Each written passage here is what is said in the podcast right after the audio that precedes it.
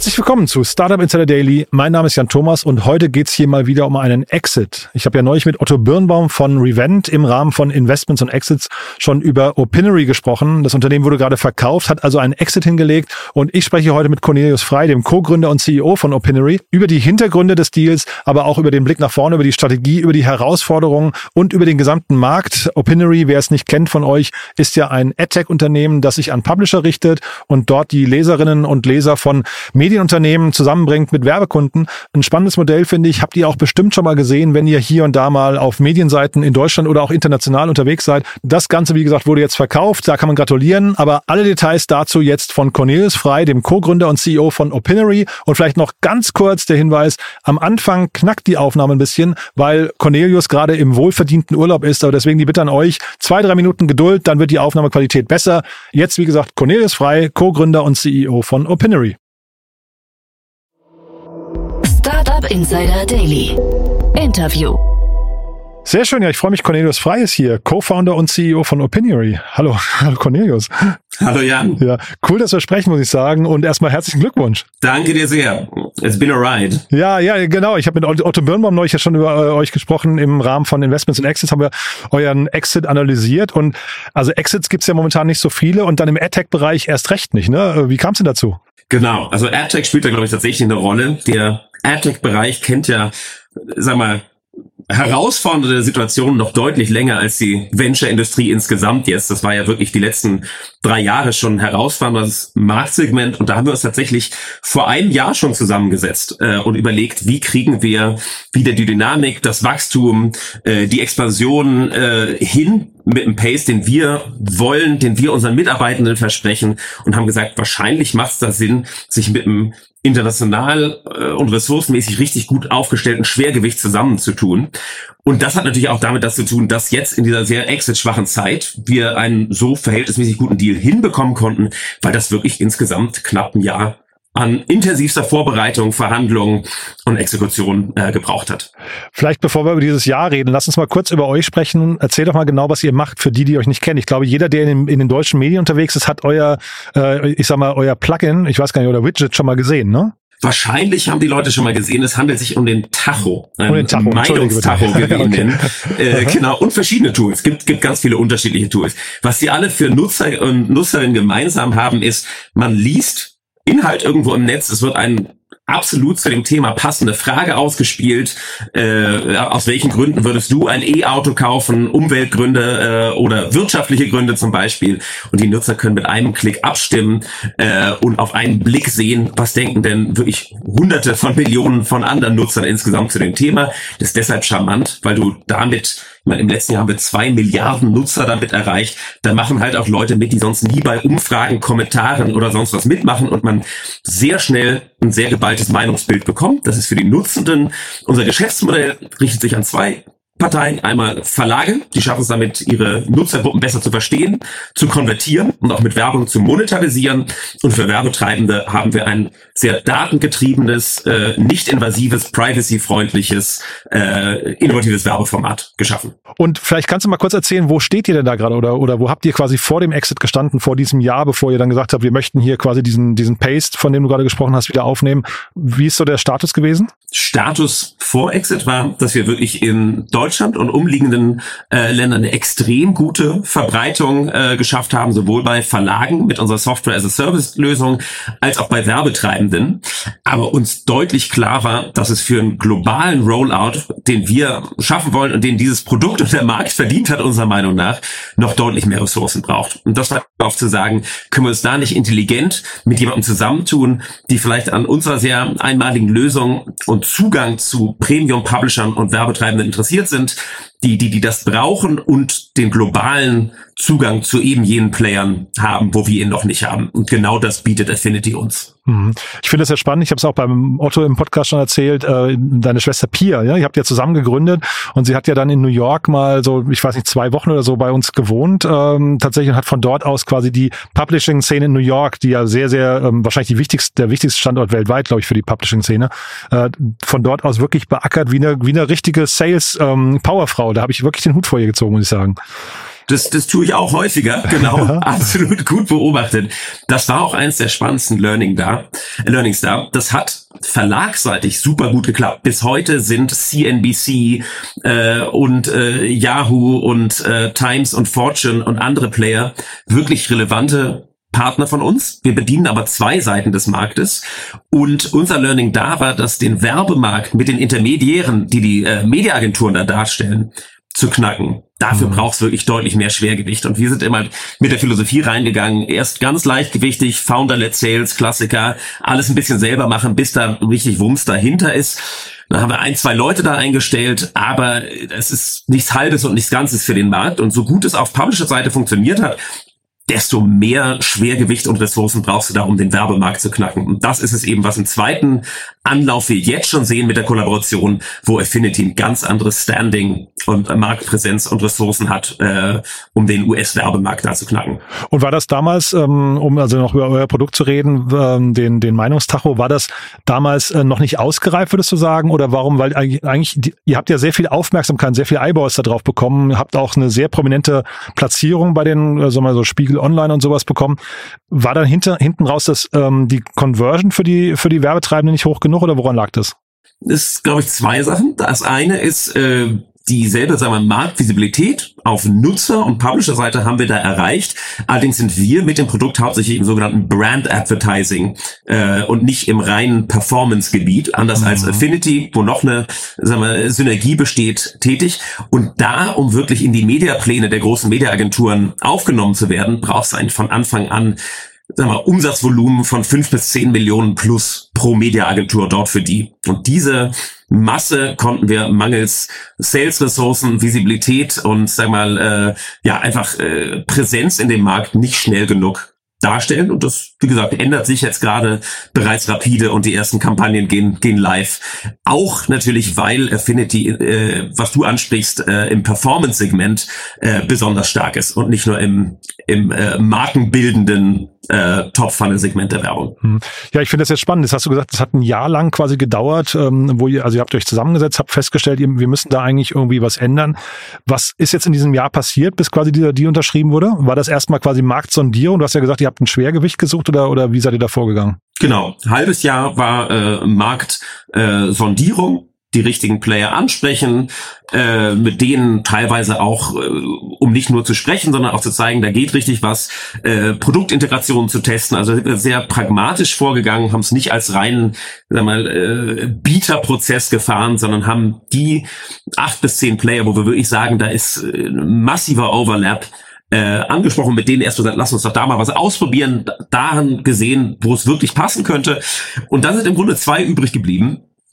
Und dann war es eigentlich nochmal ganz spannend, weil von den zweien äh, einer auch sehr gut passender Player äh, innerhalb, sag mal, äh, Verhandlungen und Due Diligence äh, circa 90 Prozent an Börsenwert verloren hat. Das hatte mit uns dann relativ wenig zu tun. Okay. Ähm, nur denen ging es dann wirklich nicht mehr so gut. Die hat die, die, der, der Börsenabschwung wirklich äh, extrem mitgenommen und dann war eben noch dieser eine Player übrig, Affinity, deshalb spannend und auch so resilient in dem Marktklima, weil äh, eigentlich bis zu knapp 100 Millionen äh, Umsatz, auf den sie jetzt stehen, weitgehend gebootstrapped, äh, hochprofitabel, das heißt vom Funding-Umfeld vollkommen unabhängig ähm, und mit 40 Prozent äh, wachsen, das heißt selber in attraktiven äh, Börsenumfeldern hochspannender Börsenkandidat, wenn sich die die Zeiten dann auch mal drehen. Das heißt, die hat das ganze Marktklima überhaupt nicht gejuckt äh, und mit denen ging es dann am Ende, als die heiße Phase ging, sogar erstaunlich schnell. Das waren dann die letzten drei Monate, die es gebraucht hat, um den Deal einzutüten. Ähm, aber auf dem Weg dahin äh, geht man ja sowohl in den Verhandlungen eins zu eins als auch was das Marktklima des letzten Jahres angeht, ja durch einige Höhen und Tiefen. Aber äh, sag noch mal ganz kurz, wie, wie läuft so eine, so eine Anbahnung dann? Also wer, wer spricht da wen an? Habt ihr einen M&A beauftragt, äh, M&A-Berater beauftragt, der dann da so ein bisschen Pferdeflüsterer war? Weil eigentlich möchte man ja, dass die auf eins, also der, der potenzielle Käufer quasi das Target entdeckt. Ne? Jetzt in, de, in dem Fall klingt das so, als wäre es umgekehrt gewesen. Genau. Ideal ist natürlich immer, wenn man äh, heftigst umworben wird von außen. Nun ging der äh, initiale äh, Impuls von uns aus. Ja. Äh, wie wir es dann tatsächlich gemacht haben, ja, wir hatten äh, US-basierte M&A-Berater äh, an Bord, keine mhm. äh, große und auch keine Boutique-Bank, sondern eher so über fünf äh, Industrieveteranen mit sehr gutem Netzwerk und äh, Kredibilität in der Medien- und äh, äh, Advertising-Branche, haben allerdings tatsächlich nicht die einen äh, sag mal, formellen Prozess fahren lassen, sondern haben selber die, die Targets angesprochen. Erstmal auf Integrations-, Kollaborations-, Produktseite. Wir haben hier spannendes Inventar, wollen wir dann nicht mal was ausprobieren mhm. und haben dann versucht, dadurch als erstmal wirklich Interesse an Firma und Produkt äh, da war, dann zu suggerieren, doch Mensch, das läuft ja ziemlich gut hier, da, da ginge doch noch mehr. Und das hat mhm. vom Prozess her also haben nicht das Counterfactual, aber hat wirklich sehr viel besser funktioniert, als sich wie, wie, wie Sauerbier äh, anzubieten mhm. mit äh, bitte kauft uns. Trotzdem ist ja die sag mal, kulturelle Frage auch relevant. Ne? Jetzt hast du gesagt, im Prinzip blieb zum Schluss einer übrig. Das hätte jetzt auch kulturell ein totaler Mismatch sein können, ne? Hätte auf jeden Fall, allerdings das war wirklich schon Teil unseres unseres ganz frühen äh, Screenings. Kulturell, okay. von außen weiß man natürlich erstmal, was ist deren Philosophie mhm. äh, in Bezug auf diesen Markt, auf die Produkte. Den persönlichen Match findet man erst dann im äh, ja im direkten Austausch statt. Aber da hatten wir halt so intensive ja, Testbalance und so weiter mit all diesen Playern, dass wir da, glaube ich, ein sehr gutes Gefühl bekommen haben und es jetzt nicht sich um eine Katze im Sack handelt. Mhm. Und dann trifft man sich und sitzt sich gegenüber, schaut sich tief in die Augen und wie, wie findet man jetzt quasi die Übereinkunft und vor allem auch den richtigen Preis? Die Übereinkunft, also von vom Preis nochmal äh, losgelöst, genau. Man kann sich treffen und tief in die Augen schauen und das Ganze ähm, äh, sich nur um den Deal drehen lassen. Ich finde, sei es M&A oder auch, sagen wir, wenn man gute, wichtige Leute einstellt, mal zu probieren, zusammenzuarbeiten, wirklich mit Abstand das Spannendste und, und, und Vielsagendste. Dass wir also gemeinsam in dem Fall unser Produkt bei Partnern und Kunden von denen, in dem Fall Browserherstellern, integriert haben, dabei gegenseitig herausgefunden haben, wie ticken wir von der Engineering- und Produktdenke, wie gehen wir an den Markt, wie, wie stehen unsere Kundenbeziehungen aus, war deutlich spannender, als das alles äh, versuchen am Verhandlungstisch rauszufinden. Äh, das war die zweite Frage, wie kommt man dann auf den Preis? Da haben wir tatsächlich dann unsere M&A-Berater recht äh, intensiv eingesetzt, sodass Aha. wir uns um die schönen Themen kümmern konnten und äh, Testintegrationen fahren konnten, Produktintegrationen und äh, sagen wir, den, den Bad Cop in Form der M&A-Berater äh, in den im Kernteil der Verhandlung gelegentlich vorschicken. Am Ende muss natürlich selber entscheiden und auch mal den Kopf hinhalten. Aber das hat sich als ganz gute Arbeitsaufteilung erwiesen.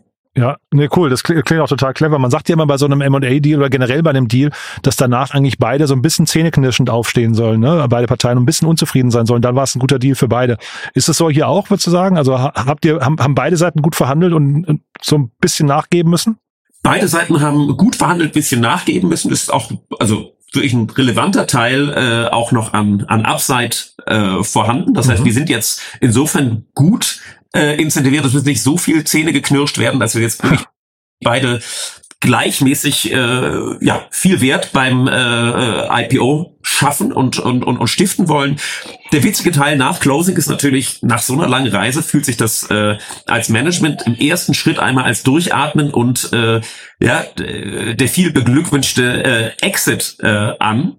Von deren Seite sieht es natürlich vollkommen anders aus. Wir haben gerade viele Millionen in die Hand genommen und jetzt geht's erst richtig los. Und das haben die zum Glück gut hingekriegt äh, in der Hinsicht, als das ja, die haben jetzt Erwartungen an uns, die wollen richtig loslegen und wir legen auch schon gemeinsam los. Mhm. Die haben zum Glück wirklich eine ansteckende, intensive äh, Energie, ein Enthusiasmus und einen Drive, der ja, der uns und unser Team eigentlich von von Tag eins an mitgerissen hat. Hm, cool. Und dieses jetzt geht's erst richtig los. Ähm, was sind jetzt so die nächsten Schritte für euch? Was heißt das eigentlich jetzt generell äh, dann für euer Unternehmen? Ich habe gelesen, die Marke bleibt erhalten, ne? Die Marke bleibt erhalten, genau. Wir sind in erster Linie äh, Teil vom SaaS-Portfolio von Affinity. Also Affinity äh, betreibt verschiedene Ad-Networks in Nischen, zum Beispiel exklusiv für Bing und Microsoft äh, Vermarktung von äh, neu geschaffenem interaktiven Inventar und relevante SaaS-Produkte wie AdOps One, eine AI-getriebene ähm, Ad Operations Manager Suite. So, da kommt jetzt äh, Opinory dazu.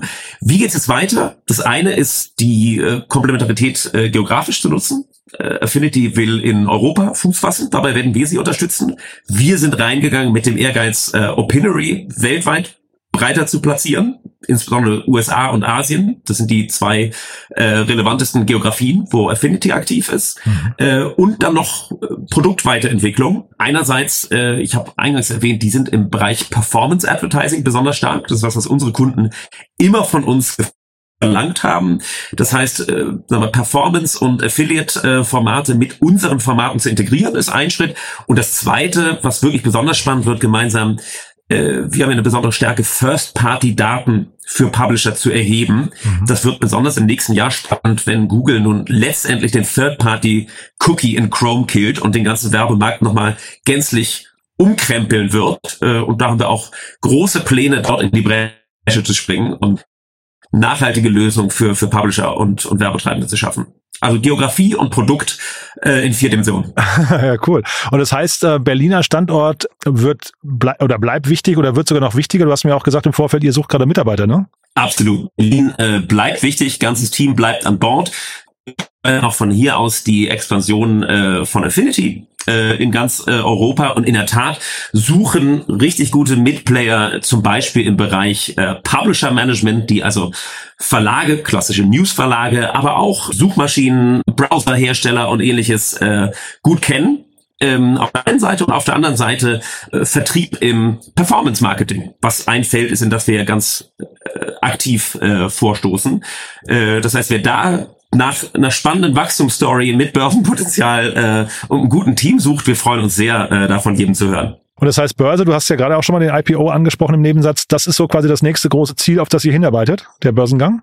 Das ist ausgerufen, das nächste große Ziel ist, glaube ich, auch keine, verlangt nicht zu viel wilde Fantasie bei dieser Aha. knapp 100 Millionen äh, Umsatz, Profitabilität und so hohem Wachstum. Und was da ganz spannend ist, äh, Affinity ist ja äh, US-basiert, kommt aus Chicago ursprünglich, aber hat einen sehr großen Footprint in ganz Asien und insbesondere in Indien. Und wenn man sich da die Märkte anschaut, haben die eigentlich von dem großen äh, Bewertungscrash gar nicht so viel mitbekommen, so dass es zum Beispiel mit Apple auch einen direkten vergleichbaren Player äh, mit relevanter Milliardenbewertung gibt. Und das ist ein ein Ziel, dem wir uns äh, recht konkret da annehmen. Ja.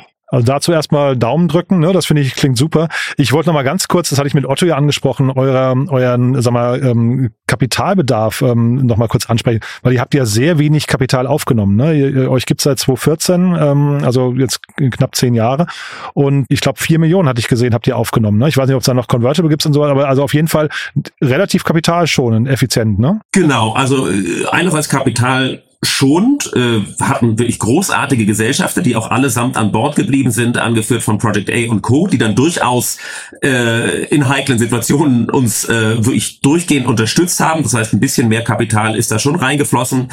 Ähm, andererseits hat der AdTech-Markt wirklich seit langer Zeit schon äh, ein sehr viel tougheres Umfeld geboten, als das jetzt der Fall gewesen wäre, wenn wir in einem absoluten Hype-Sektor unterwegs gewesen wären. Mhm. Das heißt, wir haben die unternehmerische Herausforderung zu wachsen und nach Möglichkeit profitabel zu operieren, äh, schon, sagen wir, die letzten zweieinhalb, drei Jahre lang äh, nehmen müssen und haben da gelernt, äh, ja, recht effizient zu sein. Mhm. Und gleichzeitig freut sich natürlich das Team jetzt auch äh, mehr Gas zu geben, wieder äh, schneller zu wachsen äh, und ein bisschen aggressiver in den Markt reinzugehen. Mhm. Man kriegt jetzt wahrscheinlich an AdTech auch nicht so leicht diese ganzen Buzzwords wie äh, KI äh, oder auch, äh, ich weiß nicht, NFTs, Krypto, solch, das kriegt man da relativ schwer rein, rein äh, transferiert, ne? dass man irgendwie so eine, eine neue Hype-Story aufbaut. Das, das ist wahrscheinlich nicht möglich, ne? Absolute Hype-Story ist schwierig. Äh, mit Krypto und NFT haben wir tatsächlich wenig zu tun gehabt. Äh, KI ist äh, hingegen wirklich sehr zentral in unser Produkt eingebaut. Das ist allerdings auch, weil unser Produkt natürlich ein bisschen anders ist. Automatisierte Generierung von Fragen, kontextuelle Platzierung der richtigen Frage im richtigen Artikel. Aber du hast vollkommen recht, im AdTech-Markt daraus eine wirklich saftige Hype-Story zu bauen, ist, ist äh, schwierig gewesen in den letzten Jahren umso mehr haben wir es halt auch bewundert, wie Affinity seinen Weg gegangen ist, äh, ohne riesen Fundraiser, sondern weitgehend gebootstrapped auf, auf, auf, auf so ein Niveau zu kommen, wo sie jetzt stehen, war wahrscheinlich genau der richtige Weg ähm, hm. in diesem Marktumfeld. Und vielleicht nochmal abschließend, wie guckst du auf den Publishing-Markt? Ähm, da, da habt ihr natürlich jetzt auch durch eure Kunden, also muss jetzt keine Kundennamen nennen in dem Kontext, aber äh, habt ihr wahrscheinlich einen guten Eindruck, wie möglicherweise rückläufig auch da das Werbebudget insgesamt ist. Ne? Ist ja, ist ja auch kein, kein einfacher Markt. Also genau, ich glaube, die Publisher haben äh, insgesamt und teilweise unbeobachtet schon spektakulär guten Job gemacht, sich unter extrem schweren Vorzeichen zu transformieren. Schon die ganzen letzten sagen wir, fünf, sechs Jahre lang.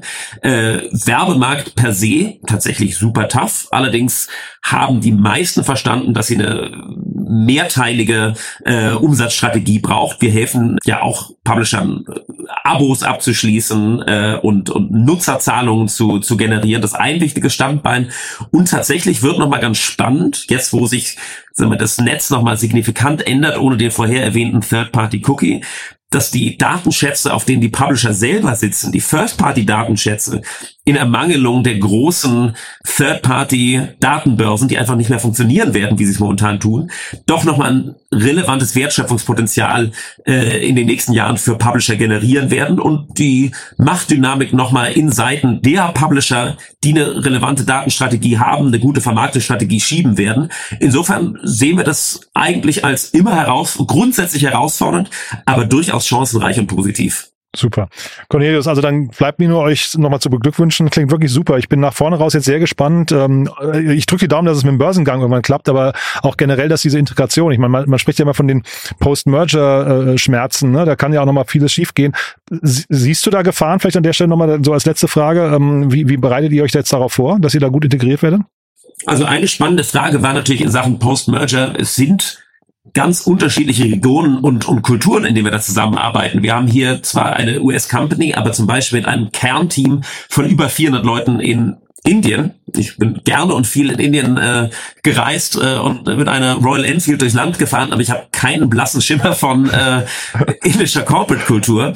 Und da waren wir zum Beispiel äh, die letzte Woche komplett in Mumbai vor Ort und haben erstaunlich hohen Overlap unserer Werte äh, erfahren dürfen, große Offenheit, äh, kulturelle Diversität und haben da sind da zumindest im, im ersten Schritt sehr frohen Mutes. Aber in der Tat, das ist immer eine Herausforderung, da das Potenzial, was zweifellos da ist, dann auch wirklich zu schöpfen. Super. Du, dann drücke ich euch die Daumen, also für die nächsten Schritte. Wir bleiben in Kontakt. Wenn es bei euch Neuigkeiten gibt, sag gerne Bescheid, ja? Machen wir. Danke dir, Jan. Bis dann. Ciao. Ciao. Startup Insider Daily, der tägliche Nachrichtenpodcast der deutschen Startup-Szene. Ja, das war Cornelius Frei, Co-Gründer und CEO von Opinory. Sorry nochmal für die Tonqualität hier und da. Wie gesagt, wir sind froh, dass Cornelius sich die Zeit genommen hat in seinem wohlverdienten Urlaub. Ihr habt es ja gerade gehört. Da steckt ein Jahr Arbeit drin. Ich finde, da darf man auch mal ausspannen und dementsprechend war dann die Tonqualität nicht ganz so optimal hier und da. Aber ich glaube, man hat alles verstanden und vor allem äh, war es ja wirklich auch super spannend, super relevante Learnings drin, finde ich. Wenn ihr Cornelius und seinem Team gratulieren möchtet auf LinkedIn, dann macht das gerne entweder unter diesem Podcast hier, unter dem Posting oder auch direkt. Ich finde es auf jeden Fall eine super Geschichte und Cornelius hat ja gerade gesagt, der AdTech-Markt hat natürlich auch eine gewisse Durststrecke hinter sich. Von daher umso cooler, dass das Team jetzt seinen neuen Heimathafen gefunden hat und jetzt, ich finde, man hat es durchgehört, mit neuer Energie voll durchstarten kann. Wir bleiben dran. Ich fand es auf jeden Fall ein super Gespräch. Teilt das gerne an Freunde, Bekannte, die hier mal reinhören sollten. Dafür schon mal vielen Dank an euch. Und ansonsten, wie immer, der kurze Hinweis auf unsere Plattform www.startupinsider.de. Ihr wisst wahrscheinlich schon, wir bauen Deutschlands größtes Verzeichnis auf für die Startup-Szene. Dort findet ihr nach und nach alle Profile von allen relevanten Startups unter anderem mit den Podcasts, in denen sie aufgetreten sind, aber dazu natürlich alle Gründerinnen, Gründer, die Management-Teams, die jeweiligen Investoren und auch ganz viele Nachrichten und ein großes Jobboard. Also wir bauen da wirklich die Infrastruktur für die deutsche Startup-Szene. Schaut es euch mal an, www.startupinsider.de und auch da gilt, falls ihr jemanden kennt, der mit uns arbeiten möchte an dieser Mission, wir suchen gerade im Content-Bereich und im Sales-Bereich noch Unterstützung. Meldet euch gerne oder teilt das gerne mit Menschen in eurem Umfeld, die für die Startup-Szene brennen. Auch dafür vielen Dank an euch und ansonsten euch einen tollen Tag. Vielleicht hören wir uns nachher nochmal wieder und falls nicht nachher, ja, hoffentlich spätestens morgen. Bis dahin alles Gute. Ciao, ciao.